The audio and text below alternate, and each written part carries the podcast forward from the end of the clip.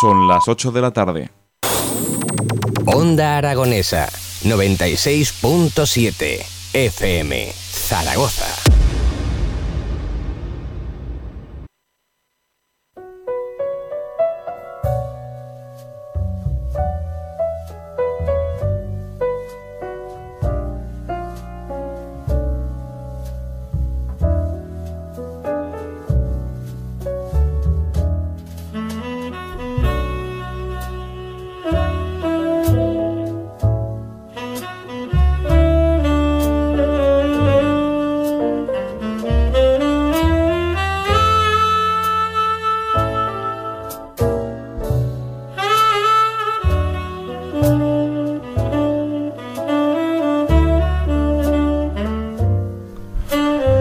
Bienvenidos una noche más al Club Vintage, el club de los juegos selectos, el club de los juegos de 5 estrellas y el club de los astros, donde solo esos astros son dignos de ser nombrados e invitados a esta selecta hora de la radiosfera española de videojuegos. Hoy sí, hoy desde Zaragoza en la 95.6 FM para.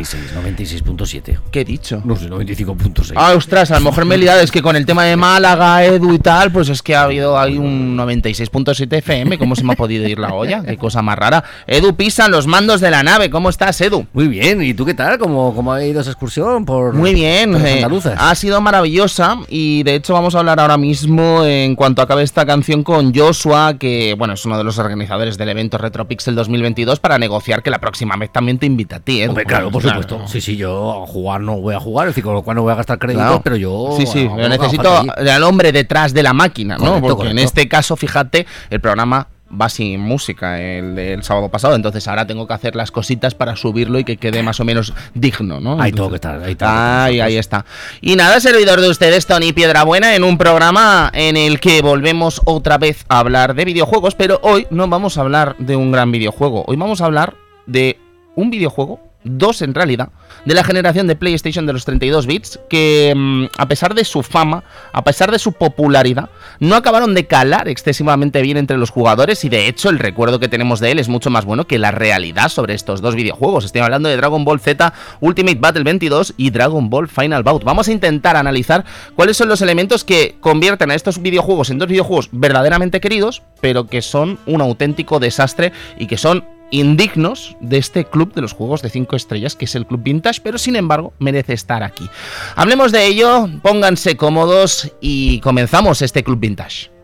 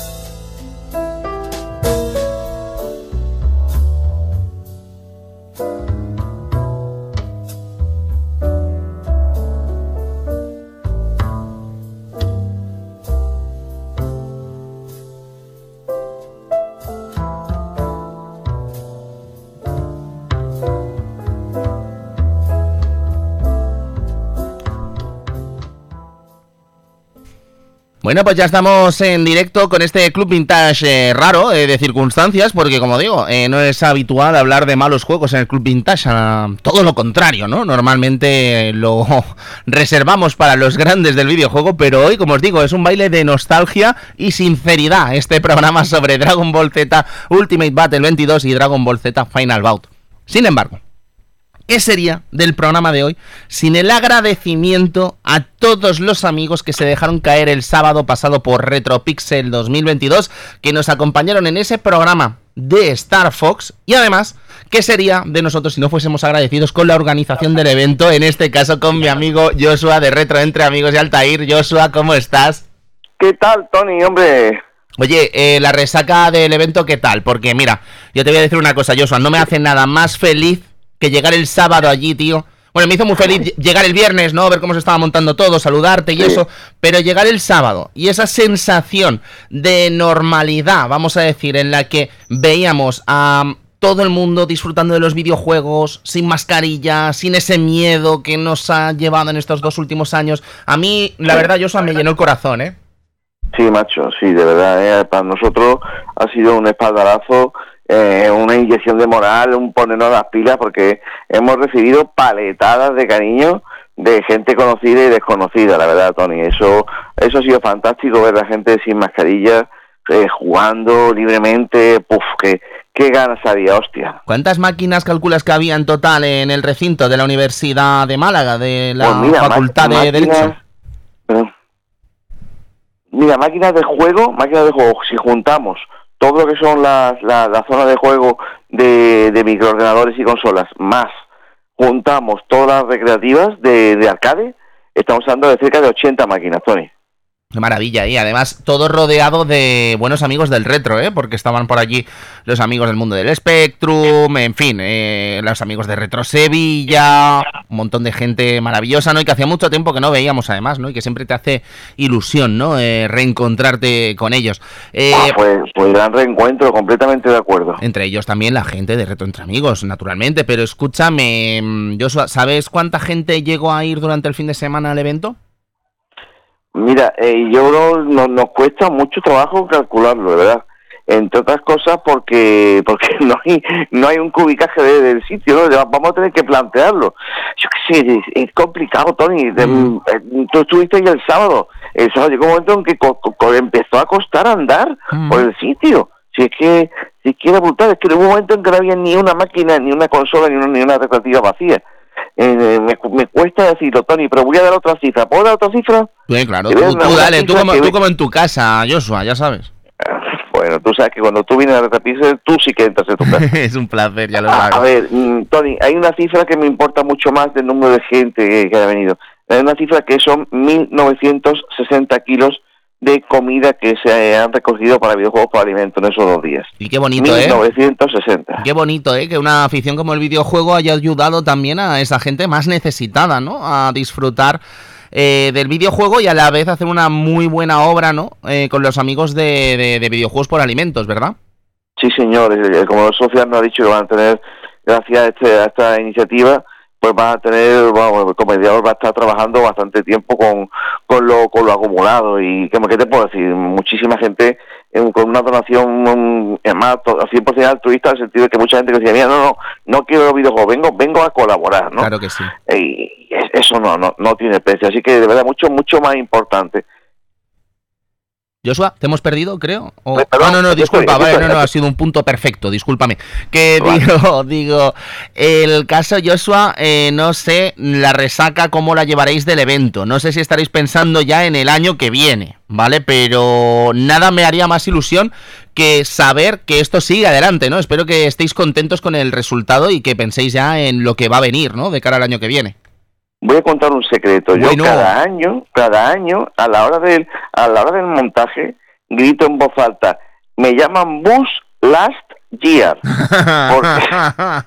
Y me prometo a mí mismo que nadie me va a volver a engañar para volver a montar la pelotera que montamos. ¿Vale? Bueno, pues este año, este año no lo he dicho. ah, No pues lo he mira, dicho. Entre, entre, entre las ganas, las ganas que teníamos, el, insisto, las paletadas de cariño que hemos recibido de conocidos y desconocidos, entre el montón de mensajes anónimos que hemos recibido de, de- de- gente que ha ido por allí, que nos ha dado las gracias, mm, a, ver, a ver, eh, esto hay que seguir haciéndolo como sea. Qué maravilla, Joshua, tener ese, ese pequeño adelanto no oficioso, pero sí, vamos, con ganas, ¿no? De que siga esta fiesta del videojuego en Málaga y ojalá tengamos el privilegio de estar el año que viene acompañándonos porque de verdad que fue un auténtico placer estar con todos los amigos del Club Vintage y espero que, bueno, en fin, eh, que lo decida la audiencia, ¿no? Pero que te quiero decir, creo que el programa estuvo a la altura, eh, acompañados además de Sergio Vintage, que eso sí que no contaba con ello, que fue una suerte maravillosa contar con uno de los miembros, ¿no? Clásicos del programa y, en fin, que espero que a la gente le encantase el programa. Joshua, eh, te espero tener por aquí más pronto que tarde, ¿vale? Pero lo dicho, muchísimas gracias por vuestro cariño, por un fin de semana completamente inolvidable y que nos veamos más pronto que tarde, ¿vale? Al contrario, gracias a ti, Tony, por el enorme esfuerzo, por ese, por ese Club Vintage que hiciste allí en directo. Mm, mucha gente encantada de verte en persona, Sergio Vintage también. Mucha gente encantada de la temática. ¿Qué te puedo decir, Tony? Tú tienes tu verdadera casa en Retropixel hmm. y siempre tendrás un hueco porque tú eres de esas personas que siempre han dado un paso adelante en todos los sitios y no podemos hacer esta cosa si no fuese por personas como tú, Tony. Un auténtico placer, Joshua, poner el granito de arena, ¿vale? Así que nada, nos vemos prontito, ¿vale?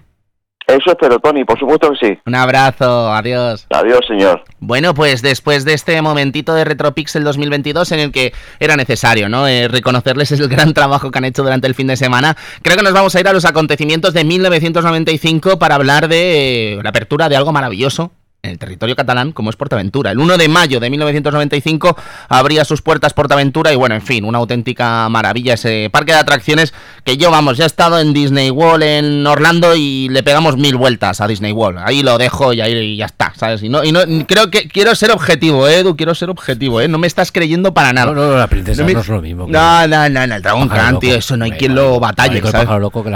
Me fui muy triste, me fui muy triste, ¿eh? De Disney World, te lo debo decir. Iba yo tan ilusionado y fue como, hmm, aburrido este sitio, ¿sabes? Antiguo además, no sé, muy, muy raro. Seguimos con Made in Heaven de Queen, el disco, bueno, eh, con algunos temas póstumos de Freddie Mercury y, en fin, el último disco en el que escucharíamos a este vocalista maravilloso, ¿no? Inolvidable. Algunos de los temas famosos de este disco son a Winter's Tale, I Was Born to Love You o Too Much Love Will Kill You. Eh, seguimos con la película de 1995 una película que a mí me encanta y que le encanta a mi hermana también, como es Vape el cerdito valiente, una película dirigida por Chris Nonan y que explica la historia, ¿no? De este cerdo que quiere hacerse perro pastor, ¿no? Y la verdad es que, bueno, en fin, es una película que contó con cientos de animales, no sé cuántos vapes intervienen en la película, porque claro, el cerdito, los cerditos es lo que tienen, ¿no? Que van creciendo muy rápido. Entonces el vape del principio ya era un cochino al final de la película. Así que, en fin, eh, muchos vapes. No os encariñéis de él porque vete tú a saber dónde está ahora. Deportes de 1995. Nos vamos a ir adelantando los acontecimientos que pueden pasar este domingo porque el Real Madrid se proclama campeón con Valdano en el banquillo y con Iván Zamorano como Pichichi. Eh, este fin de semana veremos qué pasa, ¿no? Yo firmo el empate, Edu. Yo firmo el empate con el español, ¿sabes? No ah, pierde nadie. Claro, y, le nos vale el empate a los dos, además. No, que no, que no, que va a español, hombre. ojalá, ojalá también. Si no les hace falta tampoco ganar esta semana. O sea, yo por mí que el español gane por eso del morbo de ganar en el Bernabéu, que no pasa desde la temporada 96. Pues ya está, pues eso. Hombre, yo me gustaría, pero si firmamos el empate lo firmo también. ya sabes por qué. muy convencido, ya vais así mal. Cosecha de 1995. Tenemos titulazos como Wipeout, que ya ha estado aquí en el Club Vintage, como Super Mario World 2, eh, Yoshi's Island, que estuvo presente también la semana pasada, Mortal Kombat 3, Edward Jim 2, eh, Donkey Kong Country 2 o Destruction Derby. Pero hoy no vamos a hablar de esta cosecha maravillosa. Hoy vamos a hablar de dos juegos un pelín peculiares. Pero vamos a empezar con ellos ya y vamos a quitarnos de encima para ver qué, qué cosas tenían estos juegos y por qué les pillamos tanto cariño a la juventud del momento, ¿no?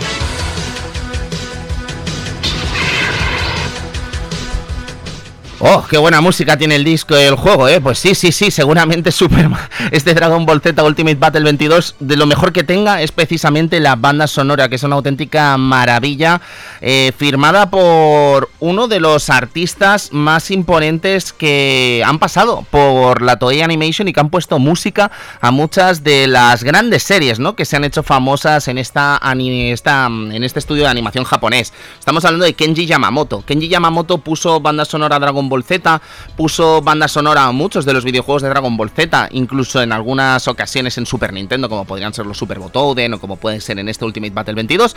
Pero eh, ya sabéis que con el lanzamiento o el relanzamiento de Dragon Ball en los años 2000, este Dragon Ball Kai, que intentó como remasterizar la serie original, parece ser que algunos de los temas nuevos que compuso para esta serie, que eran maravillosos, en algunos casos estaban. le acusaron de plagio, ¿no? Y al acusarle de plagio, pues naturalmente eh, la firma de Kenji Yamamoto quedó muy manchada por ese escándalo, hasta el punto en que los últimos capítulos de Dragon Ball Kai tuvieron que desechar toda la banda sonora hecha por Yamamoto para centrarse en la banda sonora original de la serie Dragon Ball Z. En fin, no estamos para hablar de Kai, no estamos para hablar de Yamamoto en concreto, pero sí estamos para hablar para un videojuego que supone eh, casi casi el estreno exclusivo de Dragon Ball Z en el territorio de PlayStation. Porque sí que es verdad que tenemos el otro Dragon Ball, el Dragon Ball Z Legends, un título que de hecho en el territorio occidental solo se lanza en Sega Saturn y que no llega a lanzarse en el territorio de PlayStation en nuestras tierras. Pero este es el primer videojuego de Dragon Ball Z lanzado en PlayStation. Llega al territorio europeo en el año 1996 en verano y bueno, solo tenéis que imaginar por las fechas cómo estábamos por aquí, por España, ¿no? Estamos hablando de un momento en el que Dragon Ball GT es una tendencia, estamos hablando de un momento en el que todo el mundo está loco con la Dragon Ball manía, estamos lejos incluso de acabar la serie todavía en el territorio español, y el caso es que Dragon Ball sigue siendo un fenómeno que no tiene nada que ver con lo que está pasando en Japón, porque en Japón prácticamente está acabando, ¿no? Están pensando en el territorio de Dragon Ball GT, esa secuela que no va a durar todo lo que nos habría gustado, naturalmente. Pero Dragon Ball Z Ultimate Battle 22 cuenta con muchas cosas interesantes, al menos sobre el papel, una de ellas es esa banda sonora que estábamos comentando, pero también cuenta con elementos tan interesantes como esos sprites desarrollados ni más ni menos y animados, perdón, por la propia Toei Animation o esa pedazo de introducción que es una auténtica maravilla. Muchos os estaréis preguntando, la gente que no conozca tanto este videojuego se estará preguntando, pero ¿por qué Dragon Ball Z Ultimate Battle 22? Pues bueno, digamos que no era ni mucho menos habitual que un videojuego de lucha contase con ni más ni menos que 22 personajes. Entonces creo que era interesante o les pareció interesante a la gente de Bandai, que eran los desarrolladores de este videojuego, eh, destacar precisamente esa cifra casi pantagruélica, ¿no? Eh, era extraño ver a tantísimos luchadores. Pero es que no acababa la cosa ahí. Resulta que eh, en este videojuego, al hacer un comando al principio, antes de entrar en la partida, antes de entrar en el roster de selección, podíamos desbloquear hasta 5 personajes más, lo que convertía a este videojuego, incluso cambiando el propio título en la pantalla de inicio, a Dragon Ball Z Battle 27. ¿Por qué hicieron esta cosa? Si incluso eh, dentro del manual de instrucciones se explicaba el truco para desbloquear estos cinco personajes. Pues la verdad es que uno nunca sabrá la realidad. Pero una curiosidad que viene marcada además por una selección de personajes extra que es muy muy interesante. Pero antes de empezar por ellos, si os parece bien, comencemos por la selección de luchadores que tuvo este videojuego, en los que no podía faltar Son Goku naturalmente, no podía faltar Son Gohan en Super Saiyan 2 o Vegeta en su forma Majin de la saga de Buu. Contábamos con el Trunks del futuro de la saga de Cell. Contábamos con Piccolo, Krillin en una de las pocas apariciones que ha tenido Krillin en juegos de lucha. Ten Han, Freezer con su forma final. Teníamos también a gente que tampoco eran muy habituales dentro de este tipo de videojuegos, como eran personajes de la saga de Namek, como Zarbon, Rekumo, el Capitán Ginyu.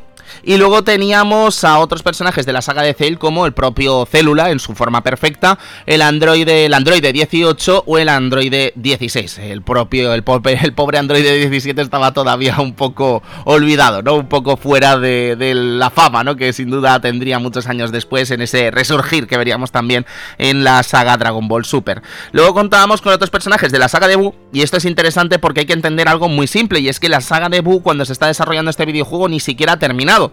Entonces se queda un poco a medias, le pasan lo repiten el error, yo creo que ya hablamos de esto cuando hablamos de Dragon Ball Z Super Botouden 3, pero repiten un poco el error que le pasó a Dragon Ball Z Super Botouden 3 y es lanzar este videojuego cuando la saga no ha terminado. Entonces, claro, faltan cosas por mostrar todavía y hay ausencias que son bastante, bastante destacables, ¿no? Entre los personajes que tenemos están el Grid Saiyaman, en lugar de llevar el, pañuelo, lleva el casco. Tenemos a Son Goten y a Trunks. Tenemos a Gotens en Super Saiyan. Tenemos eh, Kaito Shin, que en fin, eh, este personaje que nadie sabe exactamente qué es humano en esta saga. Tenemos a Dabla, al Bu Gordo y a Super Bu. ¿Vale? Diréis, faltan personajes importantísimos, ¿no? Faltan personajes importantísimos como se me ocurre eh, Mystic Gohan. Nos faltan personajes importantísimos como eh, Super Buu, por ejemplo, Super Buu, eh, Buu, disculpad y creo que es una pena que no se apostase precisamente por tener un poco de paciencia y esperar a completar, ¿no? Lo que habría sido un juego, al menos en cuanto a selección redondo, con esos personajes. lo interesante, cuando hacíamos ese truco, ¿no? Que nos desbloqueaba cinco personajes. Era interesante porque nos desbloqueaba personajes tan curiosos y tan poco vistos en los videojuegos de Dragon Ball, como son eh, Goku Niño, como son el Maestro Tortuga, como es Mr. Satan Goku en Super Saiyan 3, que juraría que es la primera vez que se podía jugar con él en un videojuego, o el mismísimo Goyeta en el momento en el que precisamente la película de fusión estaba siendo un auténtico éxito.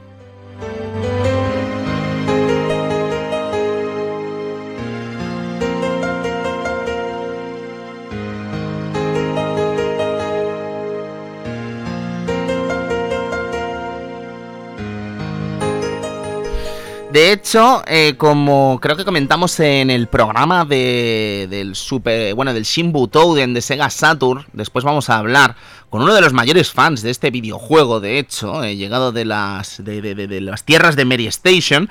Em, ya sabéis que se aprovecharon este contenido y estos, eh, estas ilustraciones, estas animaciones para hacer este videojuego también en Sega Saturn. de alguna forma, la Toei sacó partido ¿no? a estos dos videojuegos, pero sí que es verdad que en la mecánica puramente jugable son muy distintos, porque jolín, eh, la gente que esté escuchando este programa y no haya jugado nunca a Dragon Ball Ultimate Battle 22 pensará, pero Tony, con esa selección de personajes, por mucho que falte gente de la saga de Buu, vamos a decir, en realidad no es mala selección, ¿no? Pues la verdad es que no. Y si os digo además que la herencia de Super Butoden de Super Nintendo es evidente con prácticamente todos los comandos que podríais imaginar y con todos los botones que ya se hicieron famosos en el territorio de Super Nintendo, como pueda ser el botón de puño, el botón de patada, el botón de, ataque de ki, el botón de volar o los dos dashes, diréis, jolín, pues parece que la herencia podría ser una especie de continuación, ¿no? De lo que hizo bien el Super Botoden. Pues la verdad es que no, amigos, la verdad es que las decisiones que se toma en este videojuego son absolutamente delirantes en lo jugable y son un auténtico desastre eh, prácticamente no solo en lo jugable, sino también en lo estético. Eh, es difícil de alguna forma entender cómo un juego puede ser tan torpe después de las cosas que hicieron en Dragon Ball y lo bien que lo hicieron los desarrolladores de Super Nintendo a la hora de solucionar problemas como eran las batallas a larga distancia, ya sabéis con esto de la barrita, ¿no? que delimitaba la distancia entre los dos luchadores. Aquí la batalla se realiza en tiempo real y no hay momentos en los que salgan estas barritas. Estamos luchando en una especie de entorno en tres dimensiones, pero que en realidad está simulado. Es un juego totalmente en dos dimensiones. Lo que pasa es que cuando golpeamos a los enemigos y tal, eh, el juego hace como que rota, pero en realidad no rota en absoluto. ¿sabes? Es todo un engaño visual para que el juego parezca como más avanzado en esos escenarios que además son un auténtico aburrimiento de escenarios.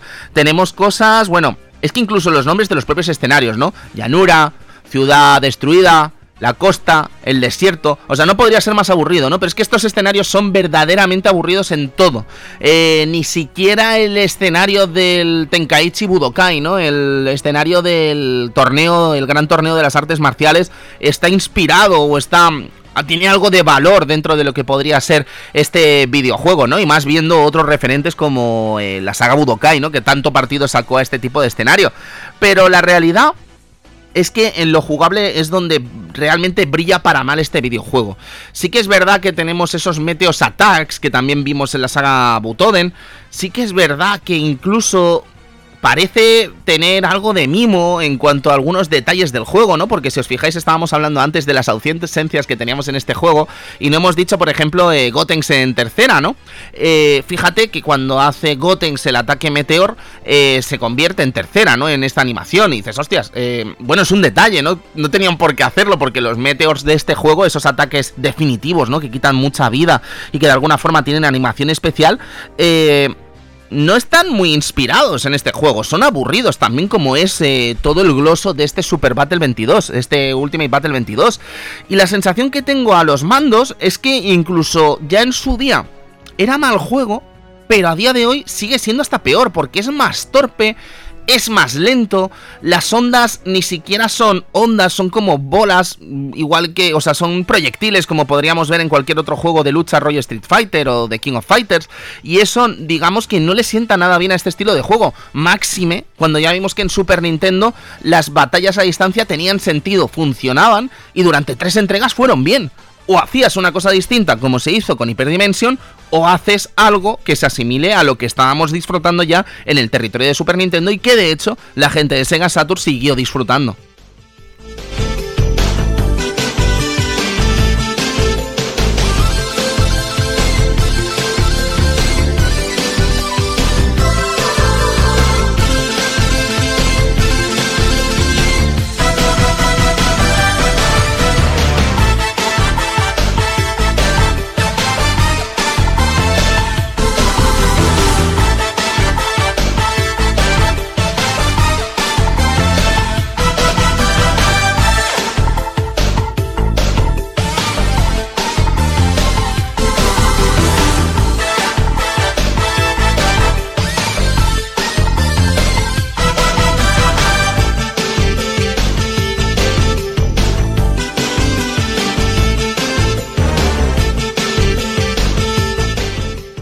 Bonito de llamar a Salva en estos días es que como ya no hay Champions, pues bueno, pues bueno, depende, Bueno, ¿no, perdona, Salva? perdona. depende, ¿no? Pues juega Josep, ¿no?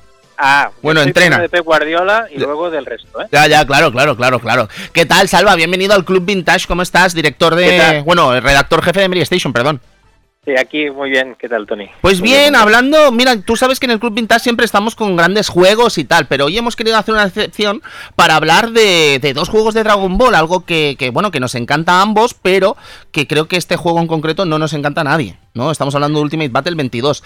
Tengo Sí. como dos preguntas. Primero, porque sé que eres como uno de los mayores seguidores o uno de los mayores defensores del Shinbo Toden de Sega Saturn.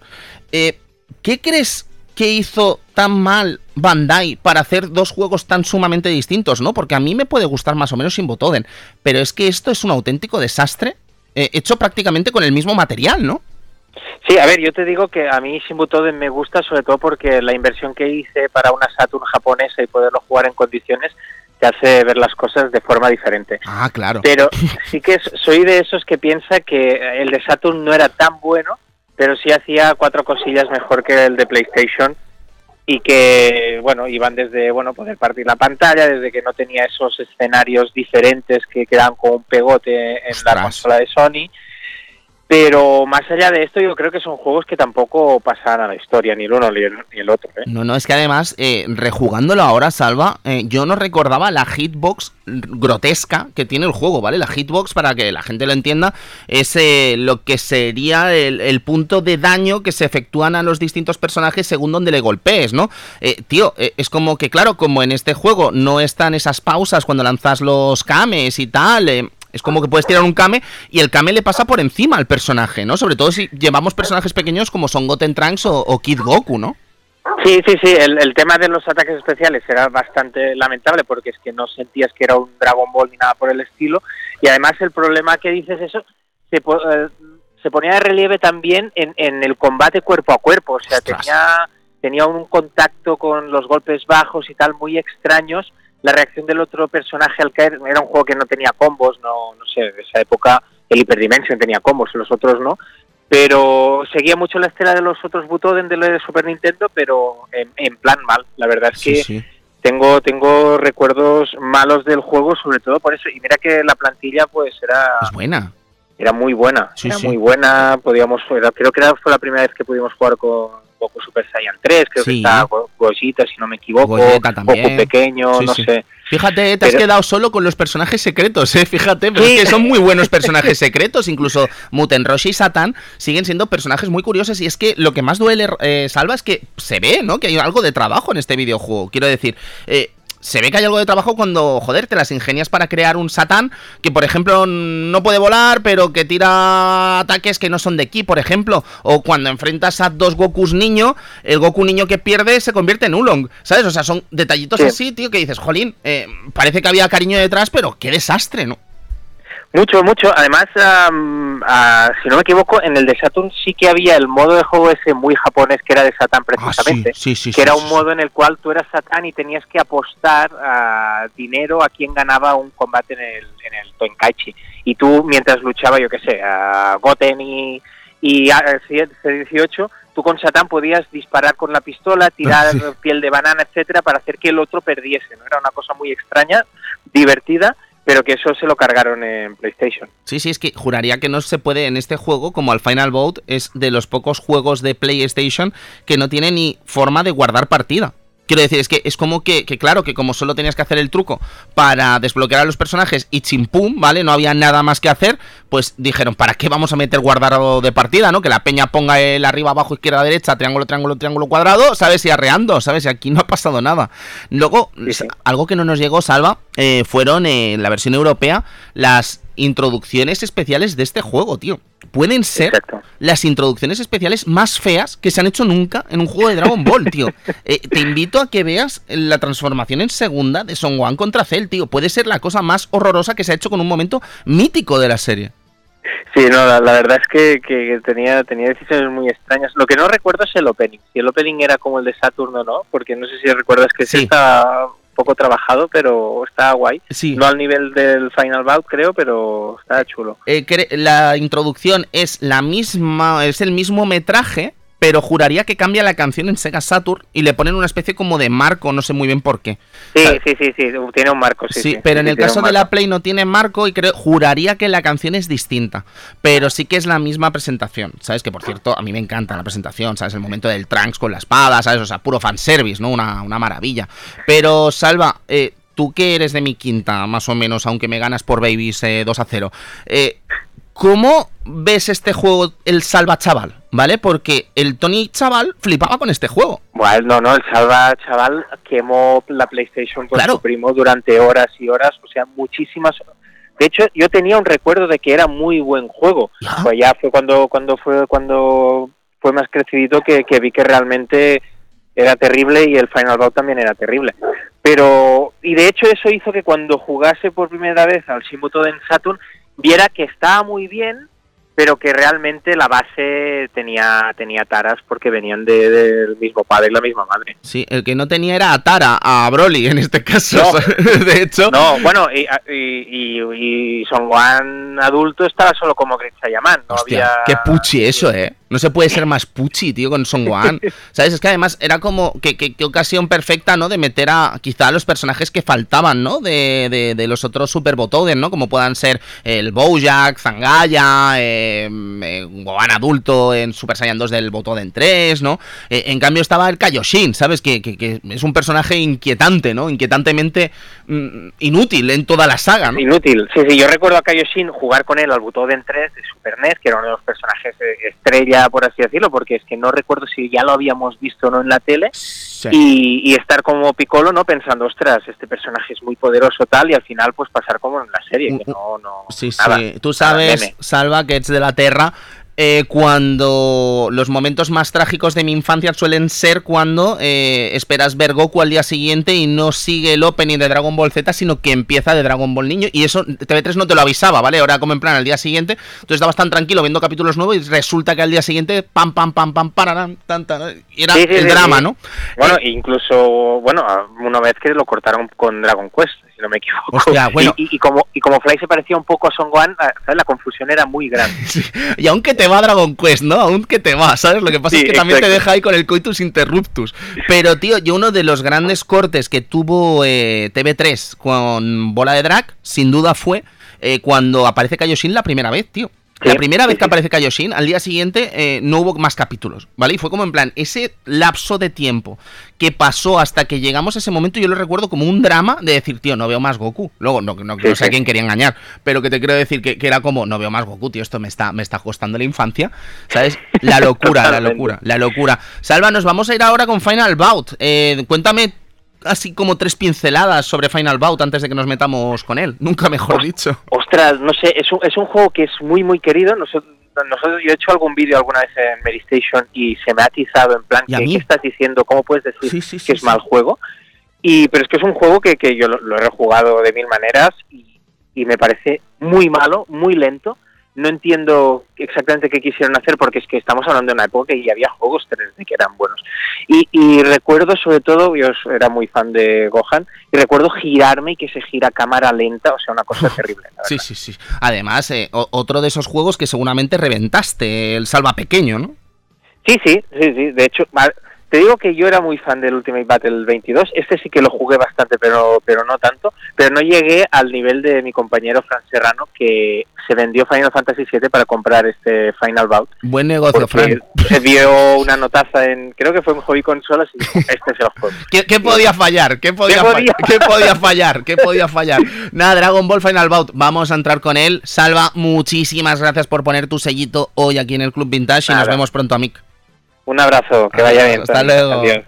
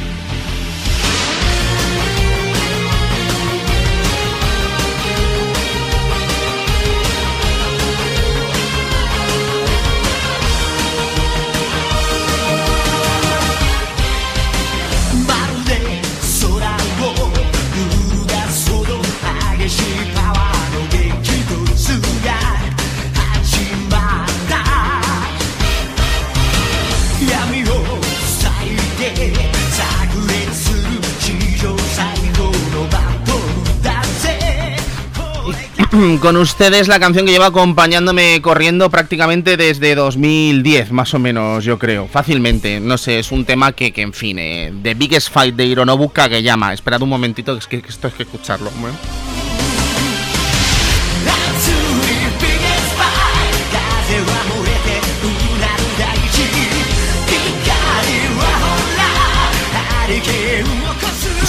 ¿Qué podía fallar? Quiero decir, es que, es que mm, recuerdo ver los vídeos de esta introducción en su día. Era como, madre mía, qué juego. Yo recuerdo ver, como decía Salva, ¿no? Y aquel pequeño Fran con aquella review de hobby consolas, ¿no? Viendo el juego y diciendo, pero ¿qué puede fallar si es que todo valía en 3D? Te quiero decir, es que daba igual, el juego estaba en 3D y tenía que ser bueno, ¿no? Le pasó un poco a Street Fighter EX, pero claro, la garantía de Street Fighter EX era muy distinta a la que iba a imprimir este Dragon Ball Final Bout, que en el año 1997, pecando otra vez de lo que pasó con Dragon Ball Super Butoden 3 y lo que pasó con Ultimate Battle 22, se lanzan a hacer este videojuego prácticamente sin acabar todavía la que estaba siendo la serie de este momento.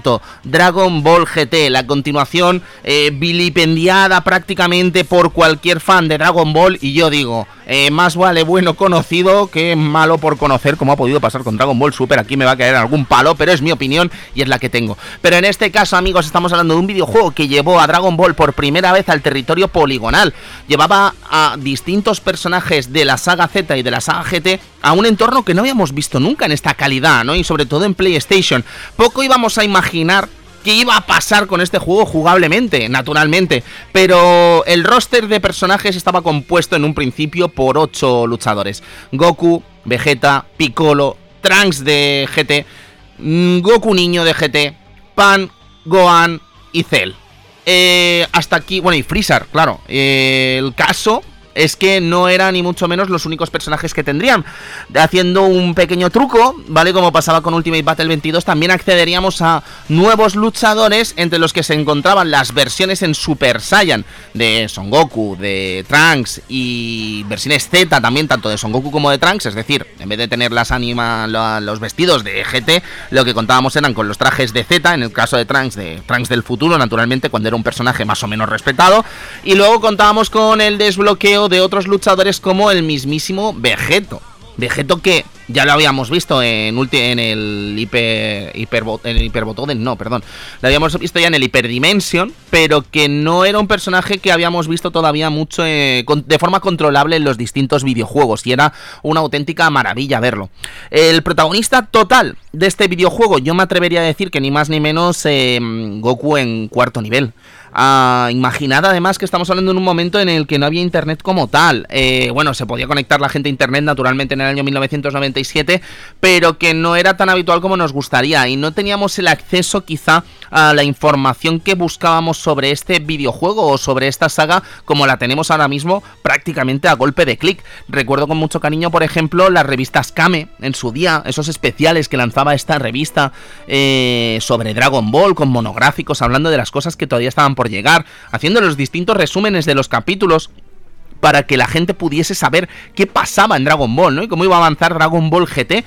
Y eran un auténtico tesoro, ¿no? Porque no era como conectarse a internet y ver el capítulo descargado de donde se pudiese, o un Crunchyroll, ¿no? Que tuviésemos en ese momento. No, no, es que no había forma. O te lo traían de Japón y tenías un vídeo compatible, o no había forma de ver esta serie.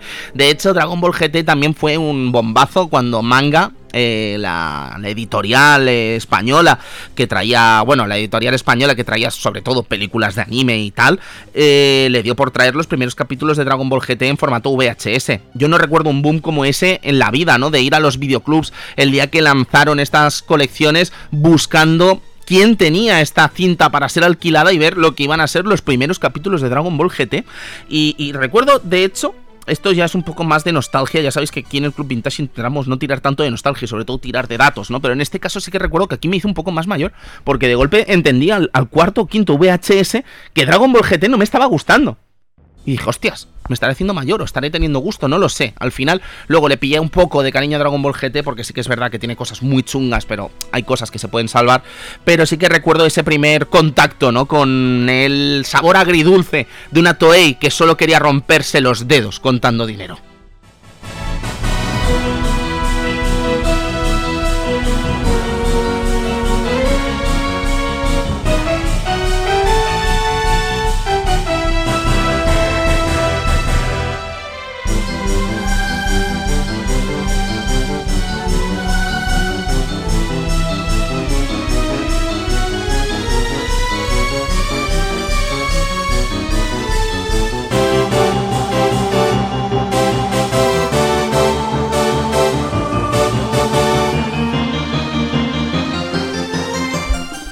Estáis escuchando la banda sonora y si la introducción con esa mezcla de personajes de Dragon Ball GT con Dragon Ball Z no había sido suficiente con esa magnífica melodía de The Biggest Fight de Hironobu Kageyama os había parecido poco, naturalmente aquí volvíamos a repetir con el compositor que hizo grande a esta serie en lo musical, ¿no? Kenji Yamamoto, pero es que es un juego especial en lo musical por muchísimas cosas y una de ellas es porque no se cerró a crear nuevos temas o aprovechar nuevos temas, algunos temas que ya habíamos visto en otros videojuegos de la saga. No, es que incluso en cuanto a la banda sonora se atrevieron a rescatar temas de distintos videojuegos de Super Nintendo, ¿no? Como pueda ser el caso de Dragon Ball Z Super Goku Denkakusei Gen, ¿vale? Que es eh, uno de los títulos RPGs de Super Nintendo.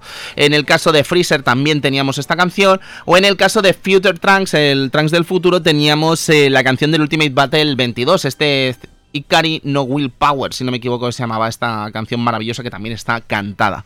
Deciros que este juego se lanza en el año 1998 en el territorio europeo Y la verdad es que, a ver, eh, yo creo que la gente que ya había disfrutado de Ultimate Battle 22, habíamos disfrutado de los distintos videojuegos eh, del territorio de Super Nintendo, no se nos hacía excesivamente raro eh, contar con algunas de las voces míticas que habían acompañado a Dragon Ball en el idioma japonés y que se alejaban un poco de lo que habíamos conocido nosotros en España, ¿no?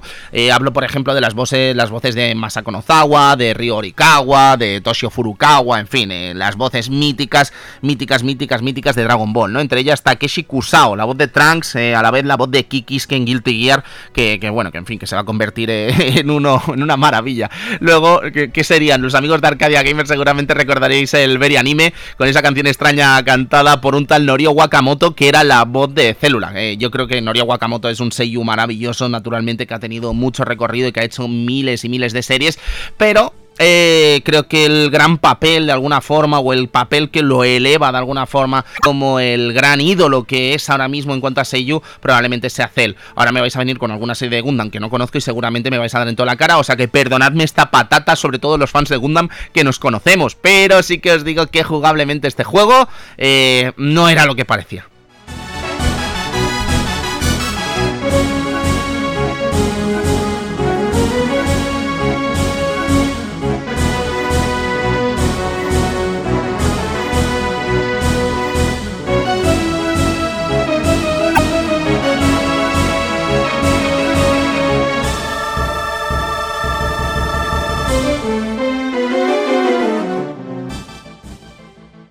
De hecho, una curiosidad es que, fijaos, volviendo otra vez a la música antes de meternos en el territorio del Dragon Ball eh, Final Bout, en lo meramente jugable, Hironobu Kageyama para mí es la voz de las canciones de Dragon Ball, eh, es el cantante del opening Chala Chala, del Wigota Power, etc. En GT no tuvo participación de ningún tipo, pero en cambio en los videojuegos parece ser que ese territorio sí que se le permitía trabajar, ¿vale? Y esta es la última vez que Hironobu Kageyama hace un tema para Dragon Ball hasta el lanzamiento de Dragon Ball Z Budokai 2 y Dragon Ball Z Budokai 3, lo cual me parece también bastante, bastante curioso. Tenemos otro tema cantado eh, por este cantante japonés mítico, ¿no? Componente del Jump Project, que también la gente que conozca Arcadia Gamers, el skill naturalmente está cantado por este grupo.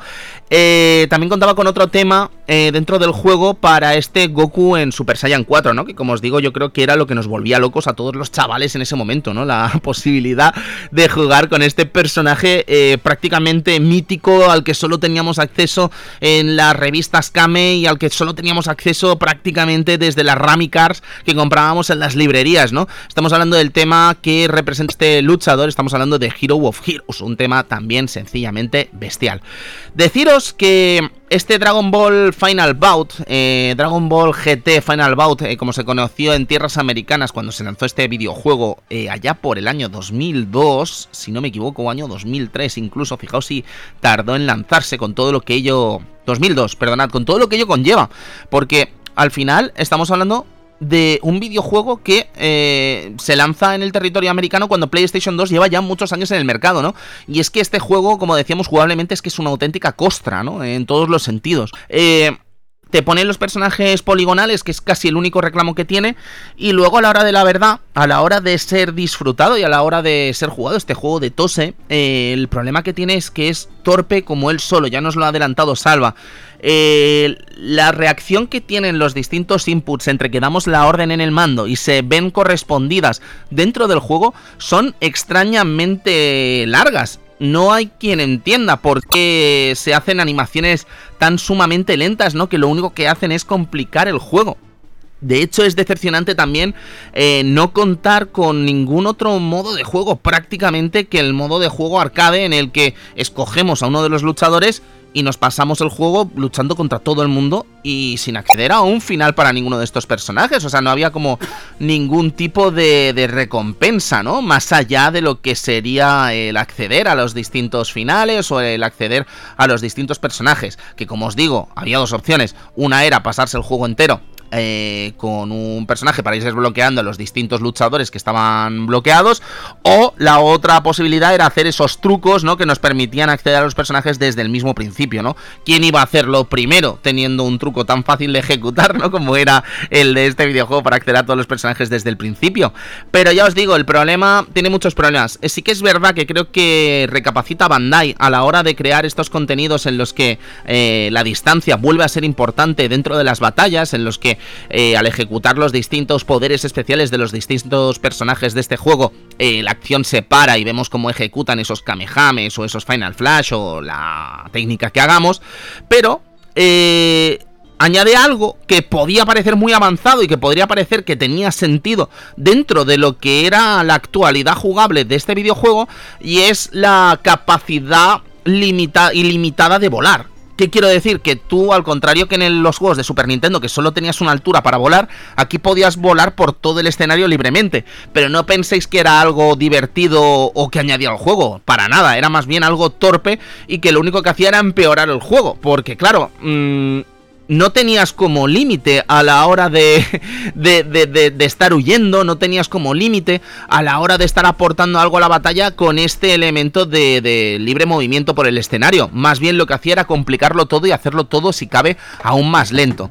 Eh, como decíamos, este modo arcade, una de las cosas interesantes que tenía era precisamente que nos podíamos enfrentar contra el enemigo final de la primera gran saga de Dragon Ball GT, ¿no? Este Vegeta Baby en Ofaru. Un personaje que de hecho eh, despertaría todos los rumores, despertaría todos los rumores de las revistas del momento, ¿no? Para saber cómo se podía seleccionar a este, a este macaco, ¿no? Eh, dorado. La realidad es que no se podía seleccionar de ninguna forma, era un personaje completamente bloqueado. Y no había forma de hacerse con este personaje dentro del roster. Pero no importaba en realidad, porque es que al final eh, estamos hablando de un videojuego que mm, es que era incapaz de sumar nada más allá que el hecho de contar con estos personajes y contar precisamente con, con esta banda sonora increíble y con esa presentación que se iba a convertir eh, quizá en una de las grandes piezas eh, de la historia visual de Dragon Ball.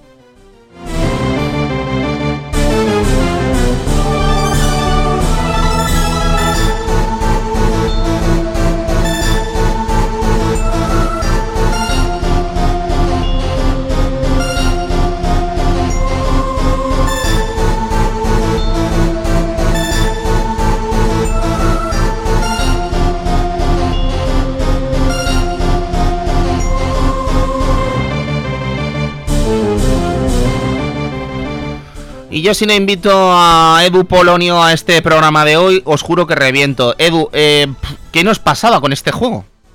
Bueno, supongo que, era el hecho de, ver a, Goku en 3D y en, una temporada que casi no habíamos visto como era GT y en una consola como PlayStation, ¿no?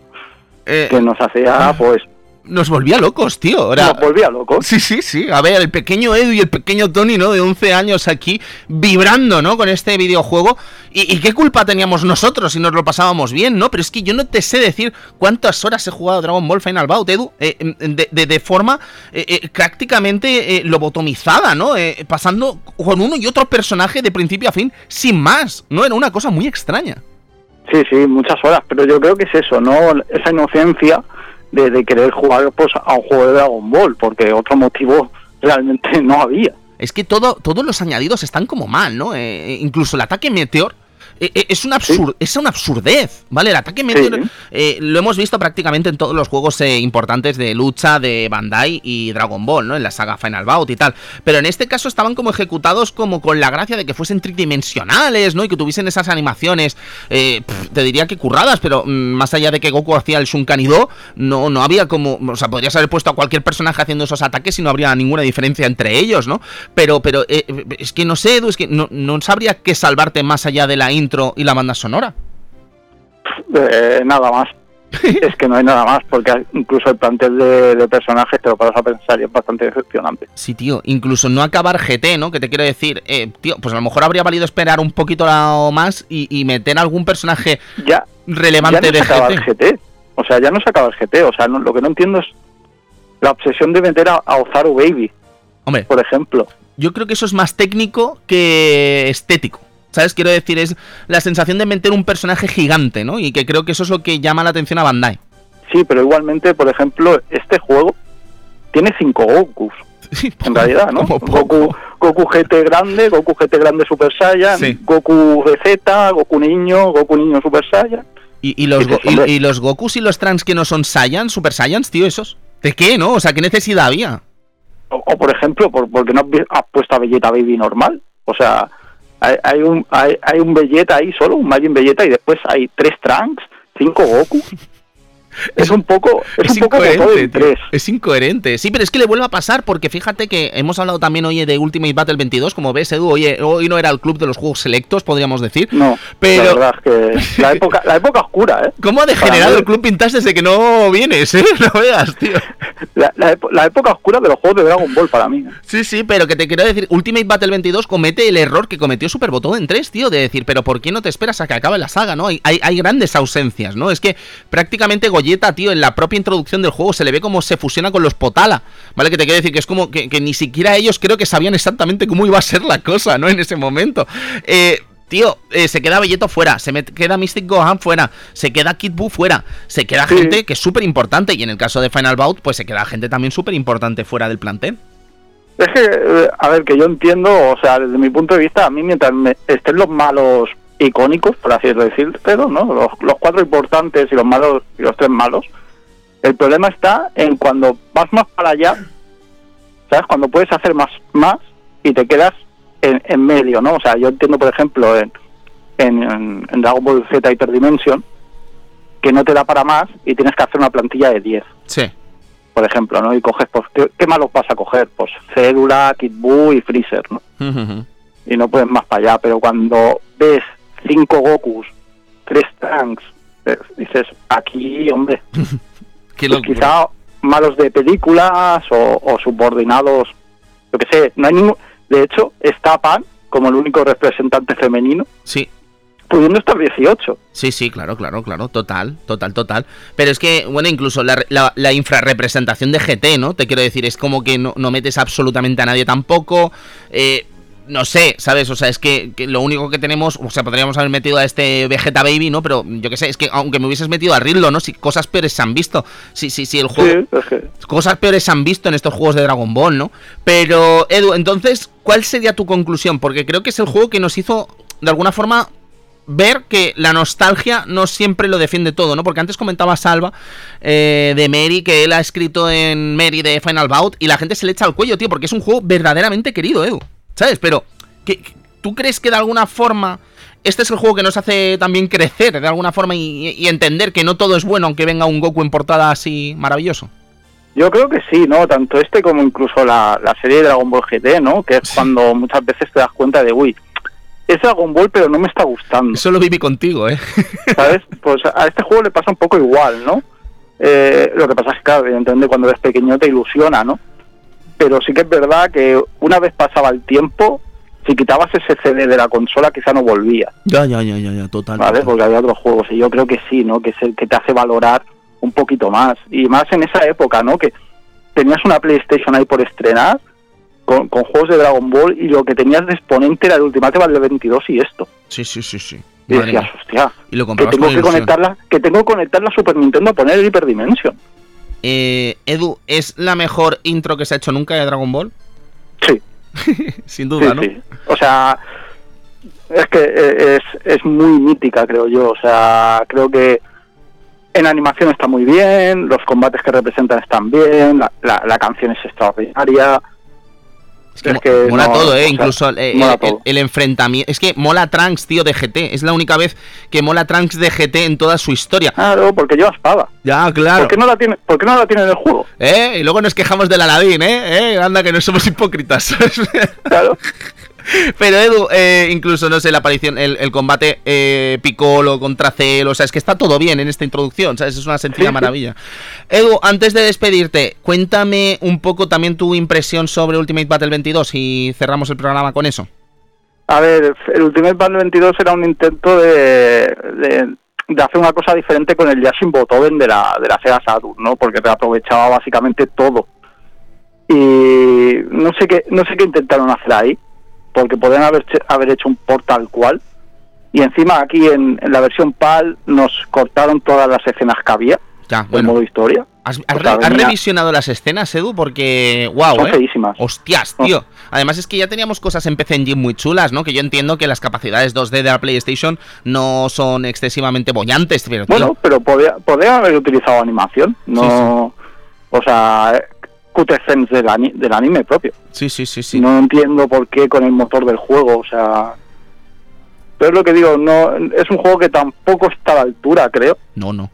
y me, me parece una una generación desaprovechada para los juegos de Dragon Ball, porque ni Shin Botoden tampoco los tuvo, a pesar que es un juego que le pasa un poco más o menos como a Dragon Ball, ¿no? Que, con el Final Bound, ¿no? Que todo el mundo lo pone súper súper arriba Ujú. Y cuando vuelves a jugar a Shin Botoden de Saturn también un desastre. Ya, ya, ya, ya. ya. Entonces, me parece eh, la generación de los 32 bits era como se está acabando Dragon Ball Total.